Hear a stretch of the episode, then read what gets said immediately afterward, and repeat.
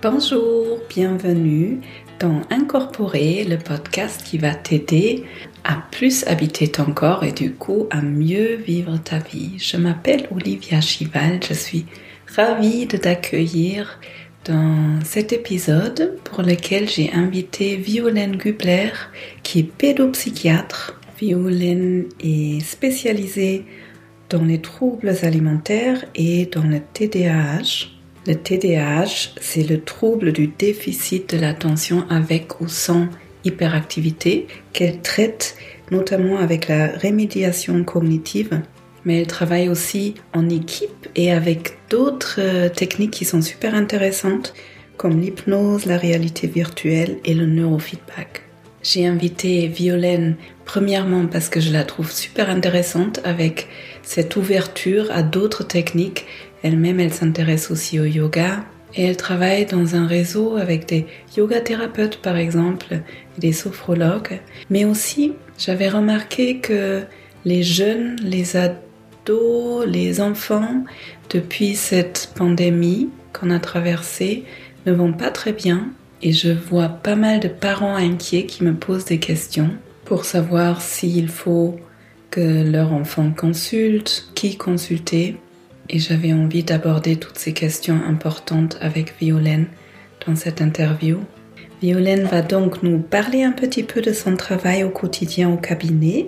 Elle dit les enfants, c'est la vie et ça bouge, donc du coup ça bouge aussi dans son cabinet. Elle va nous parler de son expérience, des changements qu'elle a observés chez les enfants, chez les ados, avant et après et pendant la pandémie. Elle va nous dire justement quand consulter et à qui s'adresser. On va aborder aussi les parents, la culpabilité des parents et aussi l'épuisement surtout depuis le Covid. Elle va nous amener dans le neurofeedback qu'elle propose et autour duquel elle a même lancé un podcast. Et elle nous, elle nous amène deux expériences à faire avec les enfants, avec les petits, mais franchement, je, je les trouve intéressantes aussi pour les adultes, des expériences pour pouvoir apaiser les angoisses. Violaine nous explique à quel point la respiration est un trésor que nous avons à l'intérieur de nous et que même les petits enfants peuvent accéder à ça, peuvent l'utiliser pour gérer leurs propres émotions. J'espère que tu trouveras des réponses et de l'inspiration dans cet échange et c'est parti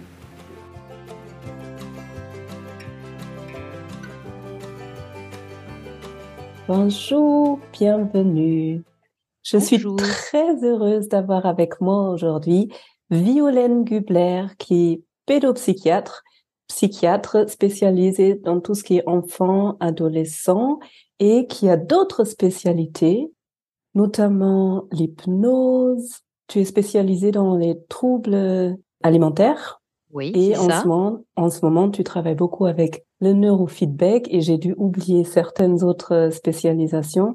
Oui. Violaine est passionnante. Je l'ai rencontrée dans notre réseau et euh, bienvenue. Et si tu veux, euh, présente-toi. Oui, merci Olivia de, de m'accueillir. Effectivement, on a eu la chance euh, de se rencontrer via notre réseau euh, du Sud. Donc moi, effectivement, je, je reprends ce que tu disais, je suis psychiatre pour enfants, adolescents et jeunes adultes, c'est-à-dire que je vais jusqu'à euh, presque 25 ans parfois, puisque au niveau de la maturation euh, cérébrale, parfois à 25 ans, on finit de maturer son lobe frontal, donc on est encore un peu ado et on n'a pas fini de grandir. J'ai commencé par me spécialiser effectivement dans les troubles du comportement alimentaire et dans le trouble déficit de l'attention avec hyperactivité. Donc, comme j'aime bien avoir plusieurs outils dans ma boîte à outils, il y a eu l'hypnose, la réalité virtuelle, et puis dernièrement en 2018, le neurofeedback, effectivement, pour, pour aider certains enfants très anxieux ou qui ont un trouble de l'attention. Voilà, je pense que pour les présentations, euh, on, est, on est bon, je pense. C'est passionnant. Mmh. Merci, merci pour cette présentation. J'aime bien commencer le podcast avec une question qui me vient quand je pense à la personne. Qu'est-ce qui t'apporte de la joie? Alors moi, ce qui m'apporte de la joie, par exemple, je dirais en ce moment, parce que ça fait quand même euh, plusieurs années euh, qu'on vit des choses qui sont pas très c'est de, par exemple, c'est de voir dans, le regard des enfants un regard qui s'illumine. En ce moment, je suis très dans le don. J'ai découvert une application et, l'autre jour, je me faisais la réflexion. Je donne euh, des choses et il y a un petit garçon qui a ouvert le sac. J'ai dit c'est mieux qu'à Noël. Et quand j'ai vu son visage et ses yeux, la joie, etc., ça me met, euh, ça me met dans joie. Enfin, en ce moment, c'est, en ce moment, c'est comme ça depuis plusieurs mois. Je suis un peu là-dedans et ça me met en joie de voir euh, un visage, euh, un regard qui, qui, ressent du plaisir, du bonheur, etc. Ça me met, ça me met bien. Ouais, ouais, ouais, ça me met bien. C'est mon petit truc en ce moment. Magnifique. Tu, du coup, tu as de la joie pendant tes consultations? Ouais, ouais. Mmh. Bah, j'ai pas choisi par hasard non plus la, la pédopsychiatrie, c'est-à-dire qu'au départ, je voulais faire de la, chirurgie ou de la dermatologie. Et puis, quand, quand je suis passée en néonate dans un service parisien, je me suis occupée de bébés prématurés et je voyais euh, l'ambiance des parents qui étaient en état de stress post-traumatique. Et moi, j'aimais beaucoup euh, parler aux bébés dans les couveuses, les caresser. On avait le droit de les porter quand on était externe. Et lorsque j'ai décidé de choisir la psychiatrie, j'ai dit, moi, ça sera la pédopsie. Ça sera pas la psychiatrie d'adulte, ça sera la pédopsie. Et ça a toujours été ça, c'est-à-dire que c'est vraiment un choix depuis le début. J'ai bien aimé aussi mes stages en psychiatrie adulte, mais je, je, je, préférerais la, la, psychiatrie de l'enfant, de l'adolescent ou même la, la psychiatrie périnatale avec une jeune maman aussi qui vient d'avoir un bébé.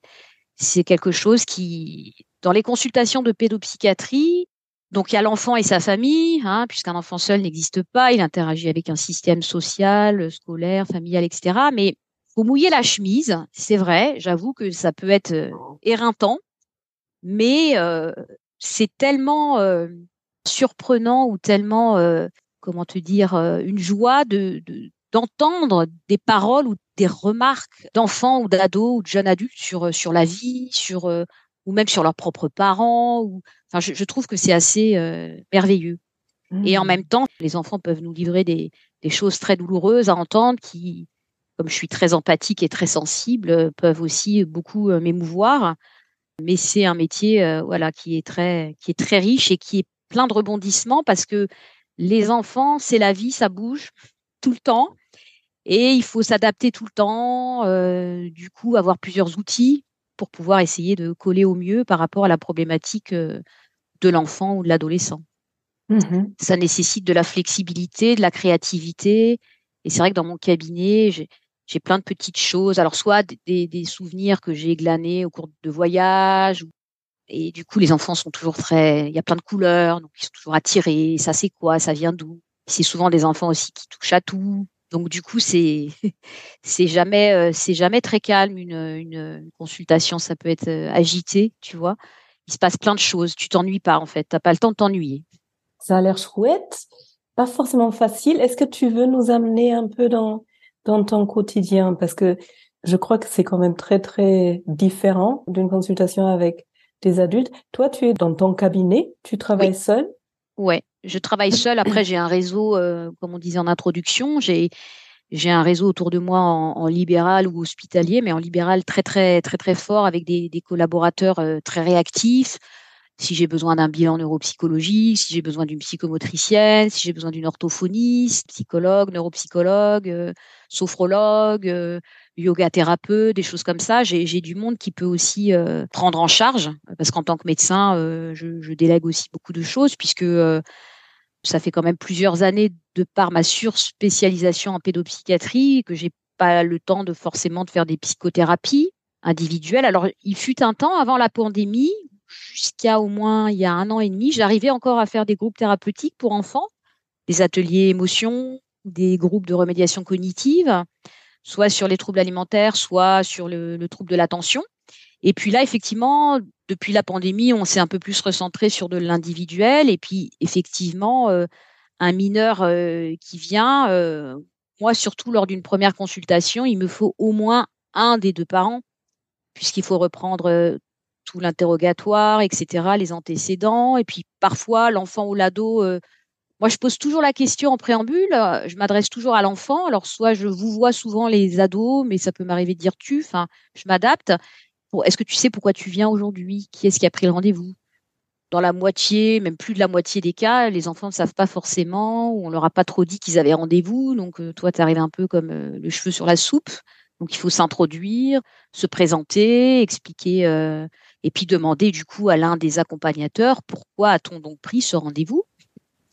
Après, pour les grands ados et jeunes adultes, c'est pas pareil puisque parfois la démarche, euh, en tout cas pour les jeunes, les, les grands ados, jeunes adultes, ça vient d'eux souvent. Et justement, pas plus tard qu'il y a quelques jours, je recevais un jeune adulte de 19 ans, mais qui est venu avec ses deux parents pour le premier entretien. Donc pour moi, c'était très précieux. Donc je les ai introduits dans un premier temps, et puis après j'ai fait sortir les parents puisque le jeune savait exactement, voilà, ce pourquoi il venait. Et euh, du coup, nous avons continué l'entretien. Donc moi, j'ai toujours à dire que en pédopsychiatrie, c'est souvent comme au théâtre, il y a plusieurs actes. Il y a l'acte 1 où tout le monde rentre. Après, il y a ce qui se dit, suivant la problématique. Est-ce que c'est une problématique de l'enfant? Est-ce que c'est une problématique relationnelle parentale?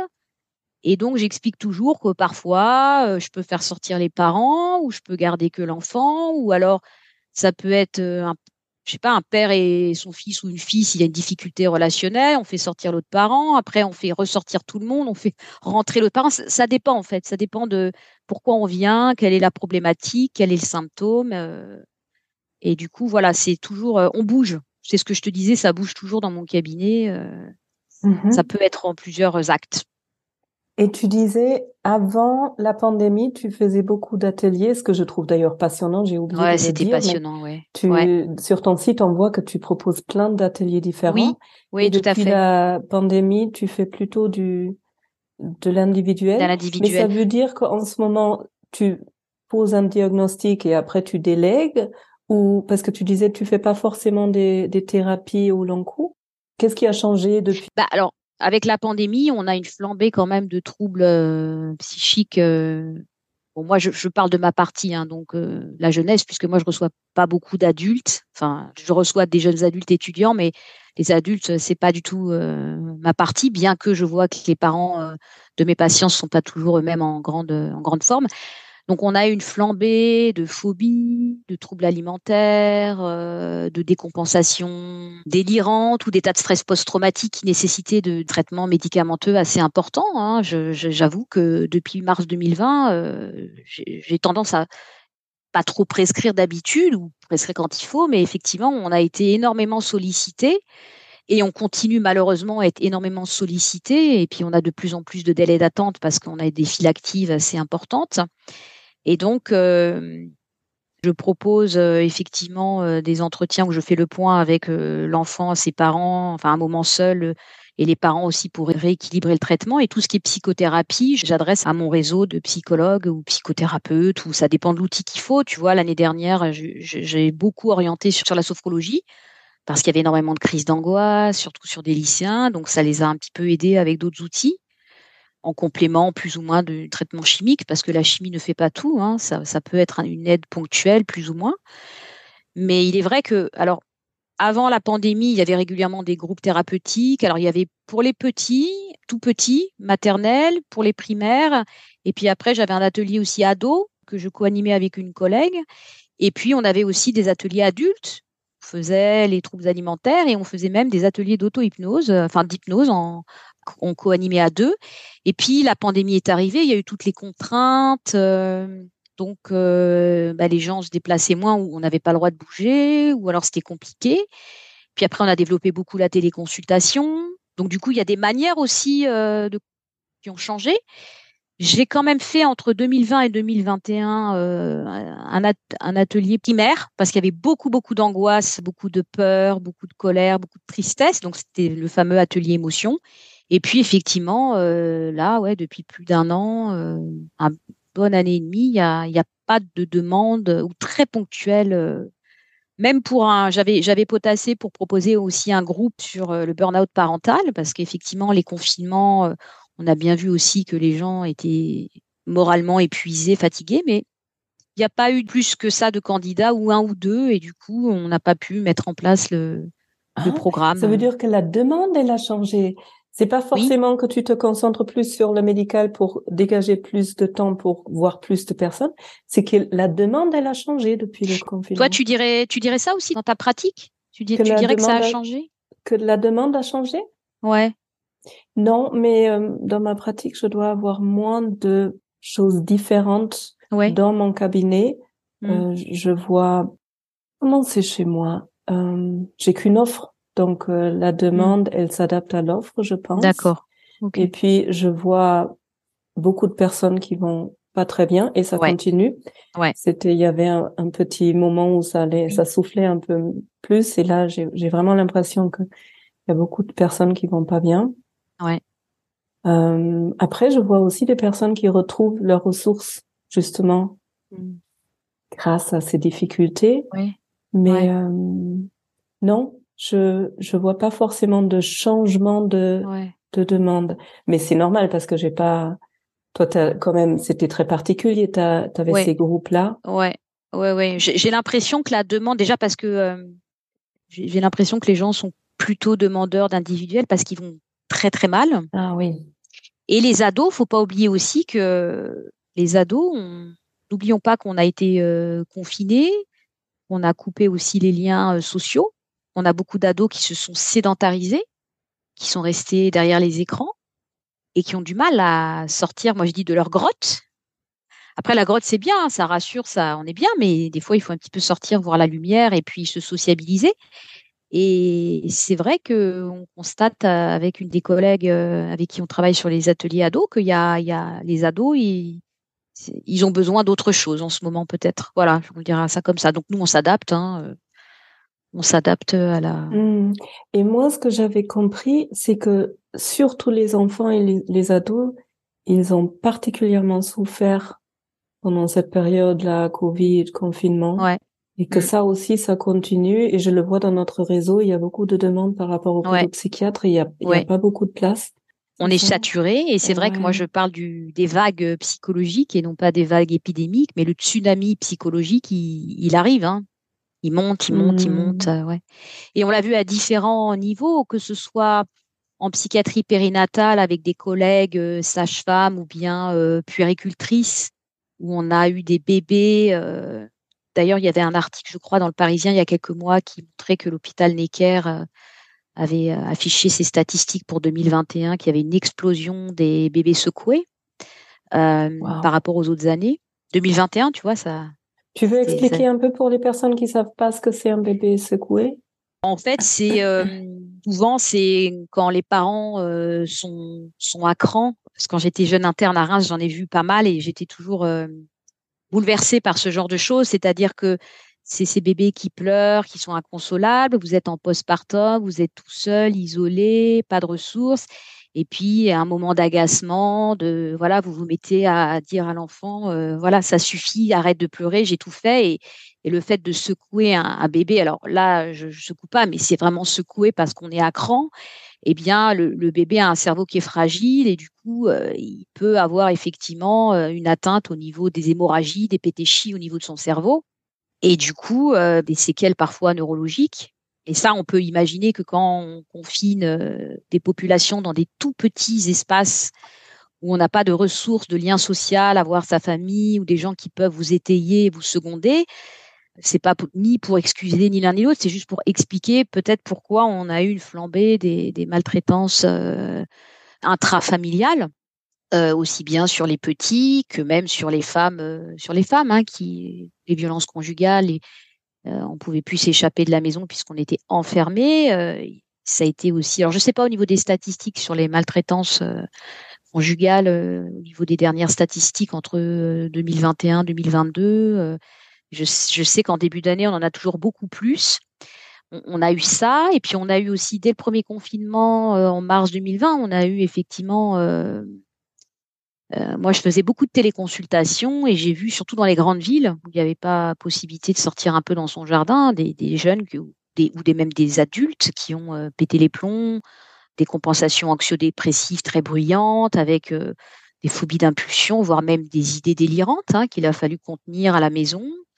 On a eu une flambée aussi dès le premier lockdown des troubles des conduites alimentaires, essentiellement les jeunes filles, beaucoup de jeunes filles.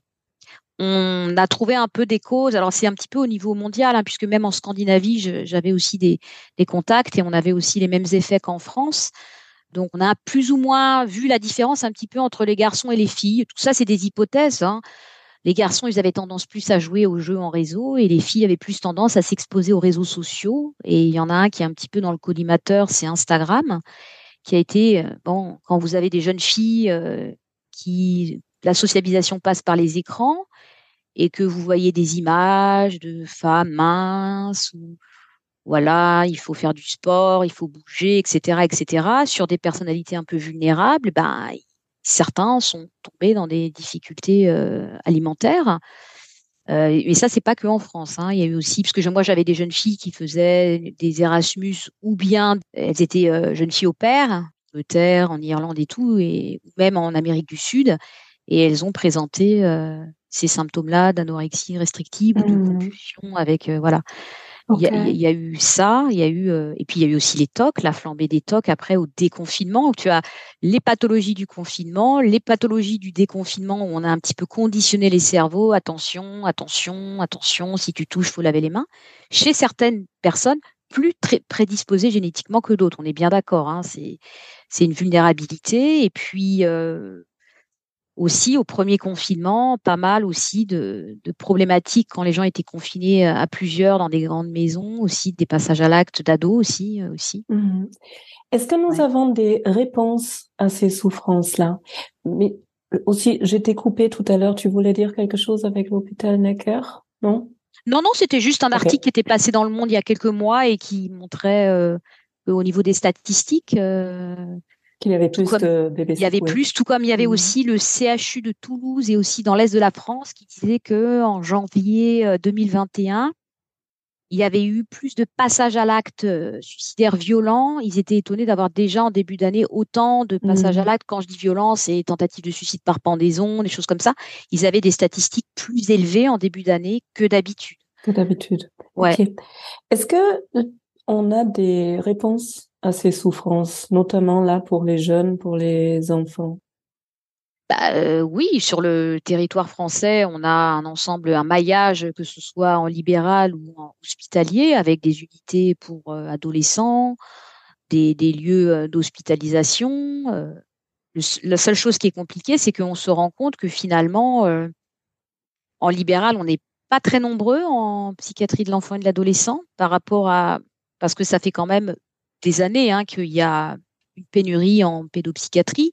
Tu vois, il y a sept ans, j'étais encore, huit ans bientôt, j'étais encore hospitalière et c'était déjà euh, compliqué hein, d'avoir des rendez-vous dans les CMP. Et là, avec cette euh, surcharge euh, liée à la pandémie, avec les cas qui existaient avant et ce qu'on appelle les cas de novo qui ont été déclenchés, on a vu quand même des gens qui n'avaient aucun passif psychologique ou psychiatrique hein, et qui ont décompensé avec le confinement ou ou le déconfinement des gens qu'on n'aurait jamais vus en fait. Donc il y a eu des mmh. patients des nouveaux et du coup ça engendre une surcharge effectivement euh, de travail pour euh, tous les professionnels qui travaillent autour de, l'enfant, des parents et jeunes adultes.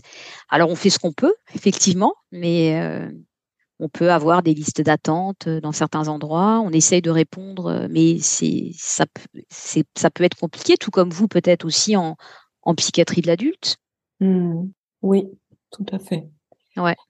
Comme réponse, il y a l'hospitalisation pour pour euh, les situations vraiment vraiment compliquées. Il y a tout ce qui est médication, traitement médicamenteux. Et toi, tu parlais justement de plein d'autres plein de d'autres et d'autres euh, ouais. personnes avec lesquelles tu travailles.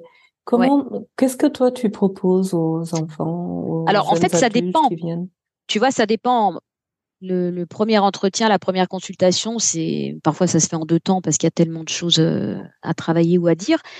Ça dépend de la problématique. On identifie la problématique. Est-ce que c'est une difficulté à grandir au moment de l'adolescence, euh, se détacher des objets parentaux, c'est tout ce qui est la séparation, l'individuation. Donc là, je pense que c'est important que l'adolescent ait son espace de parole personnel, son jardin secret pour l'aider à grandir et du coup, moi, je fais plutôt le point avec euh, les parents et l'enfant, enfin l'adolescent, pour voir un petit peu. Après, euh, j'ai expliqué tout à l'heure aussi, on a énormément de troubles du sommeil depuis mars 2020. Donc, euh, moi, j'aime pas spécialement donner toujours en première intention des traitements. J'essaye toujours de la phytothérapie, mais parfois ça suffit pas. Et donc, j'ai pu associer avec des jeunes patients aussi la sophrologie, la sophrologie pour le sommeil, sophrologue hypnothérapeute. Enfin, plusieurs outils proposés à, l'enfant. Enfin, on fait. Après, il faut que l'enfant il soit d'accord. Hein. On construit, euh, c'est du sur mesure, et donc on voit ce qui est le mieux pour lui.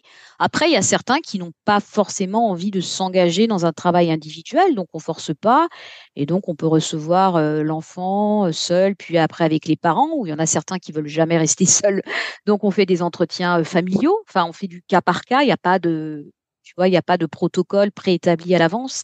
Ça dépend de la problématique effectivement de, de l'enfant et qu'est-ce qui lui correspondrait au mieux comme outil, puis surtout est-ce qu'il est d'accord, hein, parce que l'enfant doit être proactif quand même. On peut pas le forcer, le contraindre à, faire quelque chose qu'il n'a pas envie. S'il voit pas que c'est utile pour lui. Euh.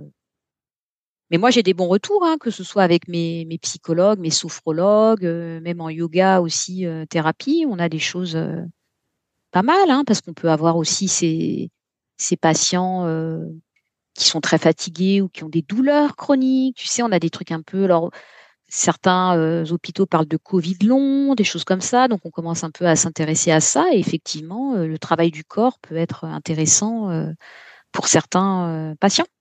Mmh. Ok. Mmh. Hum, une question que j'aimerais bien te poser parce que je vois des parents qui se posent des questions, souvent des mamans d'ailleurs, qui me parlent de leurs enfants et qui savent pas trop à quel mmh moment c'est le moment de consulter, à quel moment il faut s'inquiéter. Est-ce que tu peux dire quelque chose là-dessus? À partir de quand est-ce que ça vaut le, coup de consulter et qui? Par où je commence si je me fais des soucis pour mon enfant? Alors déjà, moi, souvent, je dis, si l'enfant il a un pédiatre ou un médecin euh, traitant, on peut déjà s'appuyer sur euh, ce que vous dit le, spécialiste, que ce soit au niveau de l'alimentation, au niveau du sommeil, euh, au niveau des peurs, parce qu'il faut pas oublier que pour grandir, on se construit avec des étapes et il y a des moments où c'est normal d'avoir la peur de l'étranger, la peur, les cauchemars avec les sorcières, les fantômes, etc. Il y a des moments comme ça ou des néophobies du coucher, des choses comme ça.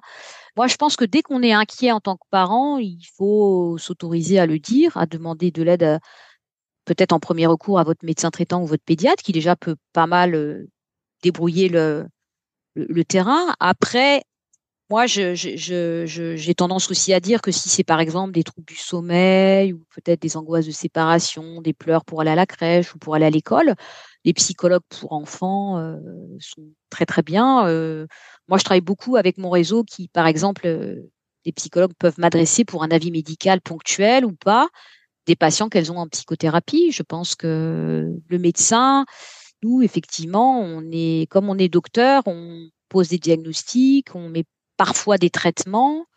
Et donc, euh, effectivement, si vous avez un enfant, par exemple, qui perd du poids, beaucoup de poids, qui dort pas de la nuit et la journée, euh, je sais pas, il s'endort, euh, les résultats ou les, investissements scolaires, ça va pas du tout. effectivement, c'est une indication d'aller voir un spécialiste pour essayer de voir qu'est-ce qui se passe pour l'enfant. Qu'est-ce qu'il faut Est-ce qu'il faut faire des examens complémentaires Qu'est-ce qui lui arrive euh?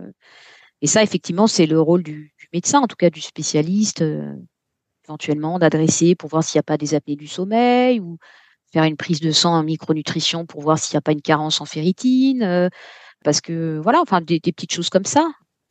C'est pour ça que moi je suis toujours très attachée aussi au carnet de santé. Pour moi, c'est hyper important parce que c'est la carte d'identité de l'enfant depuis depuis qu'il est né. Effectivement, moi, j'ai toujours tendance à regarder les courbes de poids. Voilà, s'il pousse bien, qu'il est dans le couloir, bon, il n'y a pas de souci parce que souvent les mamans peuvent s'inquiéter quand un enfant mange mal ou qu'il dort pas bien. Il faut voir un petit peu les répercussions euh, sur euh, la croissance staturopondérale, c'est important. S'il n'y a pas de décrochage comme ça, c'est que des fois, c'est ça, ça peut être pas grand chose. Mais après, en tant que parent, on peut beaucoup s'inquiéter parce que quand on aime ses enfants, on s'inquiète toujours. On veut le mmh meilleur et on s'inquiète. Donc effectivement, euh, après, parfois, il y a peut-être tellement, tellement d'infos ou peut-être trop de professionnels, ce qui fait que peut-être les parents sont, sont un peu perdus peut-être de savoir. Mais premier réflexe, votre médecin traitant ou le pédiatre de votre enfant, euh, déjà, lui, il peut, il peut vous orienter. Et j'ai des pédiatres aussi, effectivement, qui me contactent pour voir de leurs patients, pour donner un avis euh, spécialisé, euh, pour poser ou pas un diagnostic. C'est tout à fait, tout à fait possible. Ouais. Mmh. Mais quand on est inquiet, il faut demander de l'aide. Il faut pas rester avec son inquiétude. Hein. Il faut... Ouais. Ouais. Et donc, en première intention, le pédiatre, le médecin traitant. Ouais. Pour déjà avoir une, une idée. Très bien, merci. C'est très précieux. J'ai l'impression qu'il y a une sorte de mode. Alors, mode, c'est pas le bon mot, mais je vois beaucoup de questionnements autour de l'hyperactivité mmh. euh, depuis quelques années. L'hyperactivité, troubles attentionnels. Je vois beaucoup de troubles alimentaires ce dernier temps chez les filles de mes mmh. patientes. Mmh. Et puis, euh, ouais, après ça, c'est pas trop de tant de domaines, des questions autour de l'autisme ou de... si, je vois pas mal de troubles du spectre de l'autisme, des Asperger aussi, filles. Là, en ce moment, j'en dépiste énormément. Euh, alors, je sais pas si, si, la, pandémie a eu un effet euh, accélérateur, je, je, ne saurais dire. Mais oui, tu as raison de dire qu'il y a une, alors une mode, je sais pas, mais en tout cas un constat pour les troubles alimentaires, effectivement, il y a, il y a toujours eu hein, à l'adolescence des TCA et euh, mais depuis le depuis la pandémie, euh, on a beaucoup beaucoup de cas. Hmm. Est-ce que je sais pas du tout si si tu peux répondre à ça, mais est-ce qu'en tant que en tant que parent, il y a une une attitude à avoir ou comment je peux être au mieux avec mon enfant qui a, qui a un trouble alimentaire, par exemple? Ouais. Alors déjà, en général, quand si, si, si, si un enfant souffre de troubles du comportement alimentaire, il faut savoir que quand même c'est une pathologie d'origine plurifactorielle, donc c'est pas un thérapeute qu'il faut. Hein. Il faut une équipe pluridisciplinaire autour de l'enfant et de sa famille.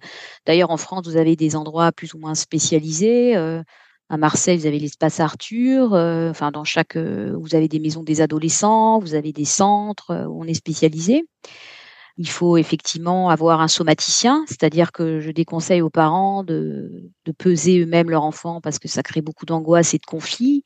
Après, euh, l'enfant qui, souffre d'un trouble alimentaire peut être tenté de se, peser dix fois, dix fois par jour. Donc en général, c'est bien de déléguer à quelqu'un de le faire, que ce soit une infirmière ou le médecin traitant.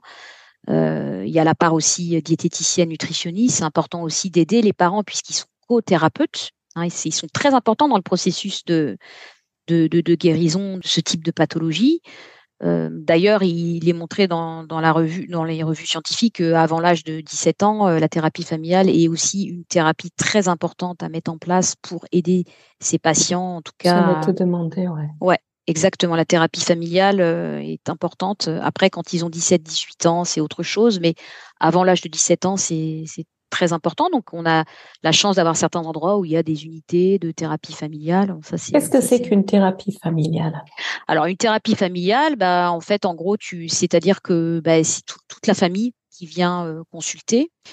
Donc, on peut avoir des difficultés parce que parfois, il y a certaines personnes de la famille qui ne se sentent pas concernées. Et du coup, comme il y a une chaise pour tout le monde, on appelle toujours la, chaise vide de, de celui qui manque. C'est-à-dire qu'on va venir travailler sur le système familial qui vient avec une plainte, un symptôme. Là, par exemple, tu parlais du trouble alimentaire. Donc, c'est un symptôme qui vient euh, s'adresser à un système familial. Et dans le système familial, bah, tu as des sous-systèmes euh, parentaux, euh, enfantins et des interactions par-enfant. Et on vient travailler sur les interactions familiales. La thérapie familiale, c'est pas un, un, tribunal où on va pointer et on va stigmatiser en disant que un tel est responsable d'un tel, mais on essaie de faire prendre conscience de tout ce qui se passe les interactions qui interagissent en permanence au sein d'une famille et qui peuvent amener à des symptômes. Et c'est vrai que quand, par exemple, un trouble alimentaire type anorexie mentale débarque dans la vie d'une famille, euh, il y a les angoisses des parents de voir leur enfant se laisser mourir de faim, l'angoisse de la fratrie de voir le grand frère ou la grande sœur qui ne se nourrit plus avec un impact aussi sur euh, le reste de la fratrie, et, tout ce que ça peut engendrer avec euh, toute cette dynamique familiale qui tourne autour un peu de manière euh, pas obsessionnelle, mais obligatoire sur le temps des repas, qui peuvent être des temps d'angoisse importants ou de conflit aussi. Donc, du coup, ça stresse, etc. Et donc, c'est important, effectivement, de pouvoir aider euh, tout le système. Donc, le, malade, le patient qui souffre, et le symptôme qui s'adresse à, l'ensemble de la famille et de trouver ensemble des stratégies pour les aider à, mmh. Parce que quand les patients ne sont pas hospitalisés, on a parlé tout à l'heure d'hospitalisation, mais ça, c'est quand, par exemple, vous avez un passage à l'acte suicidaire ou un patient qui a un IMC très bas qui nécessite, par exemple, une renutrition par son IMC indice de masse corporelle ou BMI en anglais, c'est le poids sur la taille au carré. Normalement, pour être en bonne santé, il est compris entre 20 à 24. Au-dessus, c'est le surpoids. Après, c'est l'obésité. Et en dessous, euh, à partir de 18, vous avez euh, les stades de dénutrition. À partir de 16, et en général, quand vous avez un IMC à 13, c'est une indication d'hospitalisation pour renutrition par sonde ou euh, par la bouche quand c'est possible. Mais le temps d'hospitalisation, c'est un temps assez court par rapport au parcours euh, de soins. Hein. Le reste se fait beaucoup en ambulatoire et en pluridisciplinarité. Donc, il y a, c'est des pathologies qui sont euh, pour les troubles alimentaires. Ça se guérit pas en un claquement de doigts, malheureusement. C'est long, ça prend du temps. Parfois, il y a des rechutes. Donc, vraiment, on a besoin de prendre en charge de manière plurifactorielle et puis tout le système, quoi, l'enfant mmh. et sa famille. Ouais. Mmh. ouais. Du coup, je pense euh, spontanément à la culpabilité que les parents peuvent ressentir parce que souvent les parents se disent ah c'est de ma faute si mon si mon enfant porte un symptôme.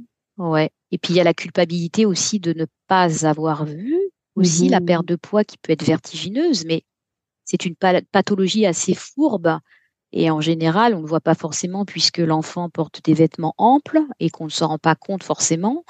Mhm. Et que du coup, quand les parents en prennent conscience, ça peut être aussi un choc de se dire comment j'ai fait pour pas voir. Mhm. Mais c'est une pathologie où on voit pas tout forcément. Hein, donc, euh... Et c'est pas forcément la faute des parents quand euh, l'enfant porte un symptôme. C'est pour ça que je disais que la thérapie familiale n'est pas un tribunal où on va pointer du doigt quelqu'un qui est responsable de, de cet état-là dans une famille. Mhm. On a touché à plein de points. Il y en a un dont tu n'as pas encore parlé. Je, je veux bien te donner l'occasion. En ce moment, tu es sur le neurofeedback. Tu as même sorti un podcast. Oui, tout à fait. Avec euh, Laura Estève, qui est psychologue euh, à Nice et cofondatrice euh, de Neurologique. on s'est lancé là-dedans. C'était une, une, démarche qu'on avait en tête depuis un certain temps et qui émanait en fait de, de questions qu'on avait dans nos cabinets, puisque Laura Estève et son compagnon Brandon Parson qui m'a formé en 2018. Voilà, quand le neurofeedback, quand vous tapez euh, sur un moteur de recherche en France, c'est assez obscur. Alors toi, tu as eu la chance peut-être d'aller dans d'autres pays où c'est peut-être plus en avance ou peut-être un peu plus au clair, mais en France, c'est assez euh, énigmatique. On est un peu perdu, on ne sait pas trop de quoi on parle. Et nous, notre volonté de ce podcast, c'était un petit peu, c'est pour tout le monde en fait. C'est pas, c'est un podcast pour les parents, pour les patients, pour les soignants, et c'est un petit peu de démocratiser, d'expliquer qu'est-ce que le neurofeedback, en quoi il peut être utile, en quoi ça consiste, les indications, et puis après un peu plus de concret, comment ça se passe un entraînement. Et donc, j'ai été formée en 2018.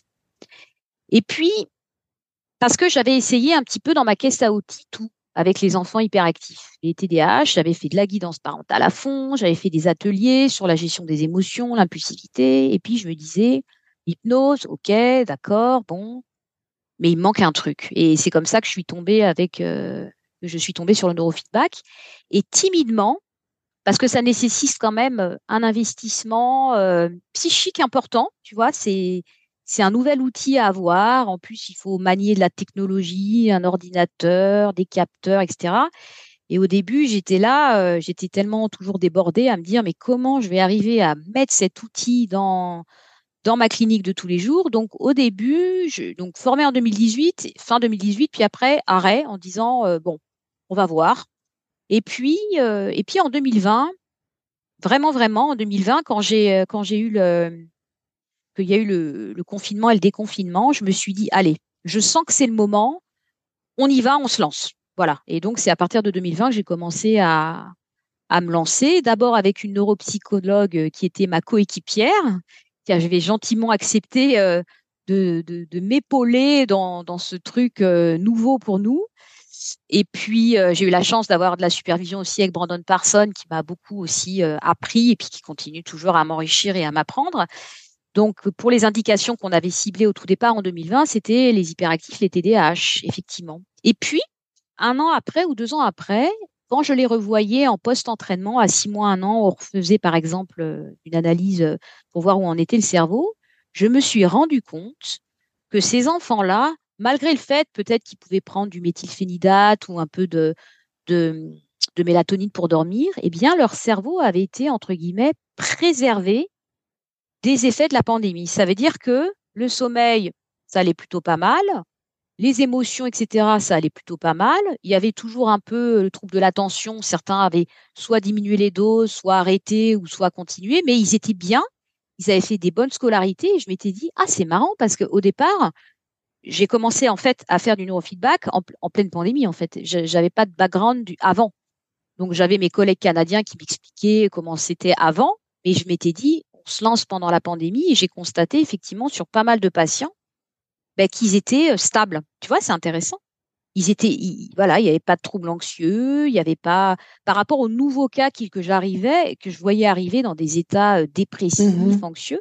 Et du coup, après, je me suis mis un peu à élargir du le, spectre euh, des indications sur bah, tout ce qui était SA, troubles du spectre de l'autisme, avec l'anxiété sociale, la phobie, et puis les troubles anxio-dépressifs et les troubles du sommeil, effectivement, puisque depuis mars 2020, euh, les Français. Et tu vois des résultats positifs bah, Plutôt, ouais, ouais. Mmh. Alors après, j'ai l'impression que cette année, tu disais que tu trouvais aussi dans tes patients adultes que ça allait, on parlait du tsunami psychologique. J'ai l'impression que il y a une espèce de fatigue cognitive générale. Donc les enfants, malheureusement pour eux, ils ont des notes, donc il faut qu'ils soient performants. Mais nous, les adultes, si on était notés, euh, moi je dis à mes patients, je je sais mmh. pas si j'aurais des bonnes notes moi aussi, hein, parce que mmh. on est quand même, euh, voilà, notre cerveau, il a eu, euh... ouais, je sais pas, qu'est-ce que toi t'en penses, mais moi je, je trouve que depuis trois ans, il y a une cumul des facteurs de stress importants et effectivement, il faut pouvoir se régénérer et se faire bien parce qu'en ce moment, il y a plein de choses qui font pas du bien dans, dans le monde. Et, euh, et du coup, bah, on en propose effectivement un petit peu de, de plus en plus comme outil. Et majoritairement, c'est quand même les troubles de l'attention. Alors, euh, de dire qu'il y a des épidémies de TDA, je je, je, je, je sais pas. Moi, je pense que maintenant, on a la chance aussi, un, de les dépister plus tôt. Deux, est-ce que la pandémie aurait fait décompenser, euh, c'est une de mes hypothèses. Moi, j'ai vu pas mal de post-bac, des filles qui avaient tenu et qui s'écroulent en post-bac. En... Vraiment, on a une décompensation au niveau de l'attention, de la concentration, avec une fatigue cognitive. Est-ce que c'est les conséquences euh, du port du masque, des confinements, etc., les travails sur ordinateur, etc., tu vois, qui, qui fragilisent l'attention depuis les années 2000 il y a un super bouquin qui s'appelle, je crois, Mémoire de poisson rouge ou un truc comme ça, où on a quand même une surconsommation des, écrans depuis les années 2000, surtout chez les jeunes, et on a un impact important au niveau de leur sommeil. Or, si la nuit, tu n'as pas un sommeil régénérateur, la journée, tu es inattentif, anxieux et déprimé et irritable. Et tu peux pas intégrer. Exactement. Ça, passe pas dans la mémoire. Ce qu'on Exactement. Mmh. Tout à fait. Ok. Si, tu retrouves le bouquin? Si tu le retrouves, je le mets oui, il faudrait que je te le. Je l'ai dans ma bibliothèque. Il y a Poisson rouge, ça c'est sûr. Il a été écrit il y a plusieurs années. Il est intéressant et le titre exact. Je le mettrai. Euh, ouais. tu me donneras. Ouais. Ma sécurité intérieure. Ça veut dire quoi pour toi? Bah, se sentir bien et confortable à l'intérieur de soi, c'est-à-dire que capacité de s'auto euh, apaiser ou se, se, faire du bien malgré euh, le tsunami autour de vous, la capacité à glisser à l'intérieur de soi et de et de se concentrer un peu sur l'ici et maintenant et de voilà. On... Moi, c'est ce que je dis à mes patients, notamment avec la cohérence cardiaque. Je dis à l'intérieur de toi, tu as un médicament qui est toujours là et qui va t'aider à traverser les crises d'angoisse. C'est le souffle. Or, on ne pense jamais à respirer. Donc, je les leur dis de s'entraîner avec des applications de e-santé et tu as la capacité de t'auto-apaiser, d'être bien à l'intérieur de toi sans essayer de te cramponner à des trucs à l'extérieur. Ça vient de toi. C'est un trésor que tu as à l'intérieur de toi. Et en neurofeedback, on fait beaucoup aussi prendre conscience du souffle, de la respiration, avec des exercices de cohérence cardiaque, puisqu'ils ont des capteurs sur la tête et ils voient que quand ils font de la cohérence cardiaque, ah bah ils fabriquent moins de stress dans le cerveau. C'est intéressant ça, juste en respirant. Et donc on s'apaise on se sent en sécurité euh, en faisant pas grand-chose quand même. Encore faut-il pouvoir y penser, puisque c'est un réflexe de respirer. On pense jamais à tiens là j'inspire et là j'expire. On ne pense jamais. Et euh, la capacité, effectivement, le pouvoir du souffle. Euh, et j'ai la chance en ce moment de pratiquer le Kundalini et je vois la puissance de cet outil dans le corps. Kundalini Yoga. Ouais. Ouais. Mmh. ouais, ouais. Magnifique, merci. On va arriver tout doucement vers la fin de notre bel échange. Est-ce qu'il y a quelque chose que tu souhaites partager? Encore, qui est quelque chose qui te semble important Alors peut-être un, oui, je te, disais un petit exercice un petit peu. Euh, dans mon cabinet, je vous ai expliqué que j'avais plein de petites euh, gris-gris et compagnie, et je, je, collectionne quelques, quelques, je sais pas d'ailleurs, des boules à neige, ça s'appelle comme ça, c'est ça. Et celle-là, je la prends souvent parce qu'elle est bien grande et elle tient bien en main. Et je sais pas si, si tu vois, mais bon, c'est une tour Eiffel. Hein. acheté quand j'étais de passage à Paris parce que j'adore regarder la tour Eiffel. Et on voit des petites paillettes, tu vois, qui, tourbillonnent dans la tête. Et souvent, j'explique aux enfants, bah, tu vois, c'est ça, imagine que c'est ton cerveau, tu vois. Et le, travail de ton cerveau, c'est de fabriquer des pensées, des émotions. Alors parfois, il y a des trucs agréables, parfois, c'est des choses désagréables. Mais en tout cas, ça tourne beaucoup dans la tête. Et puis, si tu prends un moment juste pour euh, observer comment, ça se passe à l'intérieur de toi, juste prends un moment pour euh, prendre le temps de regarder qu'est-ce qui se passe. Et on voit que là, il y a les paillettes, elles, euh, elles bougent moins. Il y en a de moins en moins. Ça tournoie moins, ça tourbillonne moins dans la tête. Et puis surtout, là, à un moment donné, bah, on voit que ça se pose.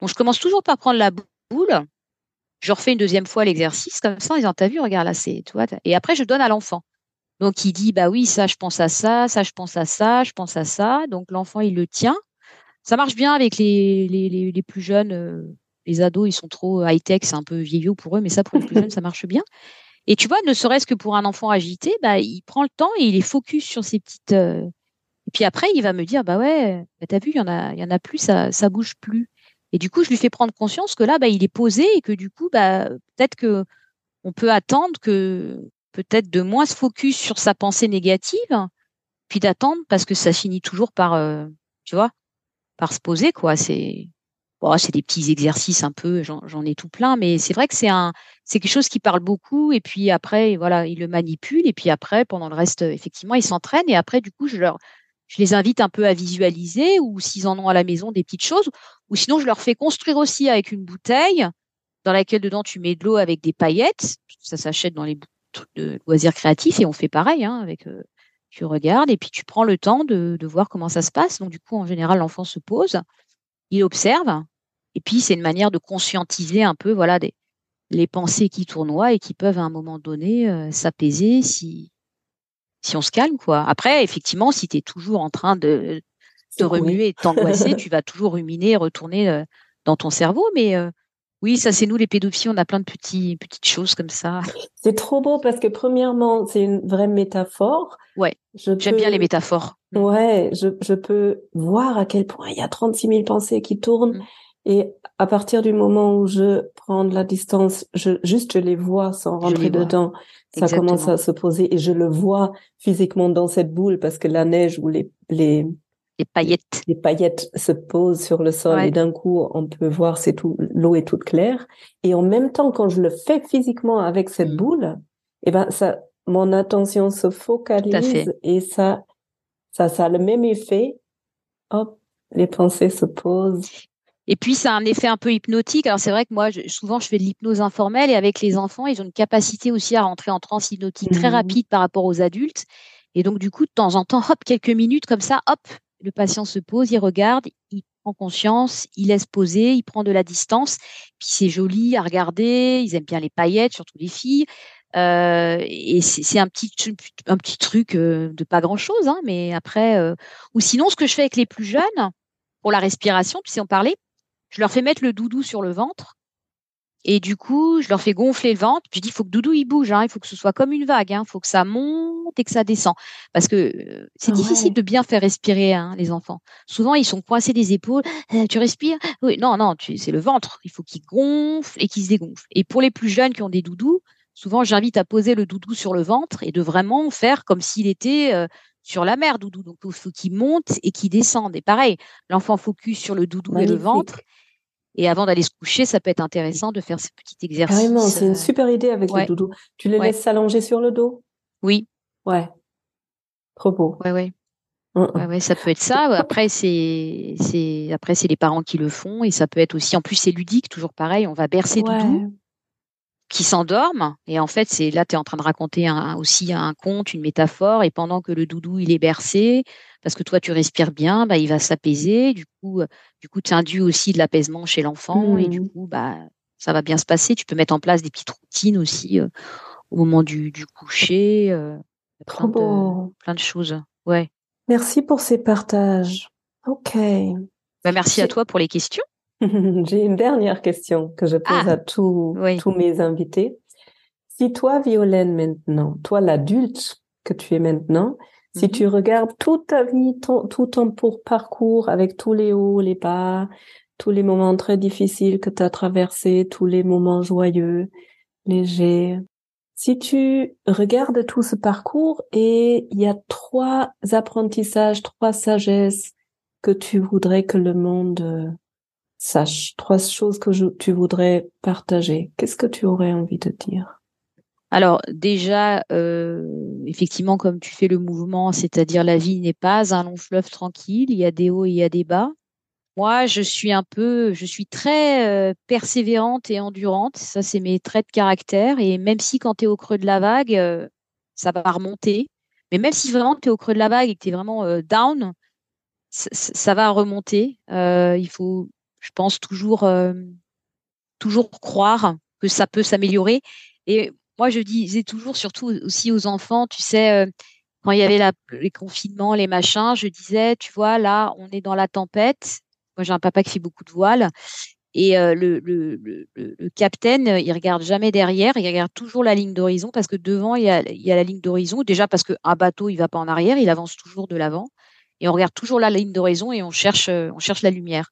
Et ça, c'est important de, de, regarder euh, devant parce que même si c'est les ténèbres, et même si c'est qu'une petite pointe qui est loin, ça va finir par s'éclaircir. C'est toujours comme ça. Tu vois, donc euh, c'est un peu, alors je sais pas si c'est dans l'ordre ou pas ou le désordre ce que je t'ai dit, mais c'est un peu, mais parce qu'effectivement la vie n'est pas un long fleuve tranquille. Mmh. c'est vrai, on peut pas vendre que c'est un lac tout plat. Ça c'est vrai, c'est mmh. vrai. Merci beaucoup. Ben, merci à toi, Olivia. J'ai eu des frissons là sur, sur, le sur le voilier. si maintenant quelqu'un se dit ah elle a l'air trop chouette cette pédopsychiatre, j'ai trop envie de la rencontrer, où est-ce qu'on peut te, trouver? Est-ce qu'on peut te trouver? Parce que je pense que tu n'as plus trop de place pour des nouveaux. Alors j'ai j'ai quelques, je, prends encore quelques places euh, pour les euh, tout ce qui est bilan diagnostic TDA parce que sur Marseille il y a une grosse demande. Euh, et puis pour le neurofeedback aussi, j'ai la chance d'avoir deux entraîneurs, dont une chercheuse du CNRS qui a rejoint les troupes. Donc on a des gens très motivés pour aider les gens qui veulent. Hein. Après, j'ai un site internet où il y a un formulaire en ligne. On peut, je réponds toujours aux mails, mais malheureusement, je reçois énormément de mails, donc il y a un délai de traitement des mails. Euh, voilà, donc ça sert à rien de renvoyer un mail le jour même ou trois fois, parce que pendant que je suis en consul, je réponds pas, mais je réponds, je réponds toujours. Je fais toujours au mieux, c'est ça. Euh, après, j'ai un mail de réponse automatique, justement pour simplifier, pour voir un petit peu suivant euh, ce que vous souhaitez. Ben, j'ai la liste aussi de beaucoup de mes collègues euh, du réseau, du fameux réseau dont on a parlé, avec des gens formidables qui, travaillent très très bien. Et, effectivement, en ce moment, c'est compliqué de prendre beaucoup de nouveaux, nouveaux patients hors, hors ce champ-là, c'est vrai. Mais on fait toujours au mieux. Moi, j'essaie quand j'ai des, des, annulations de rendez-vous d'essayer de prendre, mais c'est vrai que ça fait huit ans que je suis installée et que la pandémie étant passée par là, j'ai une grosse file active, très très grosse, et que l'emploi du temps, il est assez rempli. Donc, euh, mmh Mais en, te contactant, on va avoir accès au réseau, et sinon, on peut te contacter aussi pour le neurofeedback. Oui, tout à fait. Ton, oui, ton équipe. Oui, oui, tout à fait. Je mettrai les, les liens. Ouais. Merci beaucoup, Violette. Bah, merci à toi. C'était très, très chouette. C'était beau. Je te remercie. important. Ouais. info. Merci.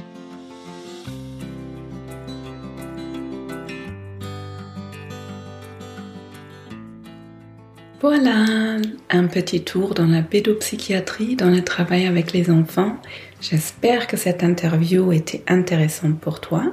Et si tu es un parent, peut-être tu as même envie aujourd'hui ou demain d'essayer d'apprendre à ton enfant à modifier sa respiration, à calmer ses émotions avec des poules, avec des paillettes ou avec un doudou sur le ventre.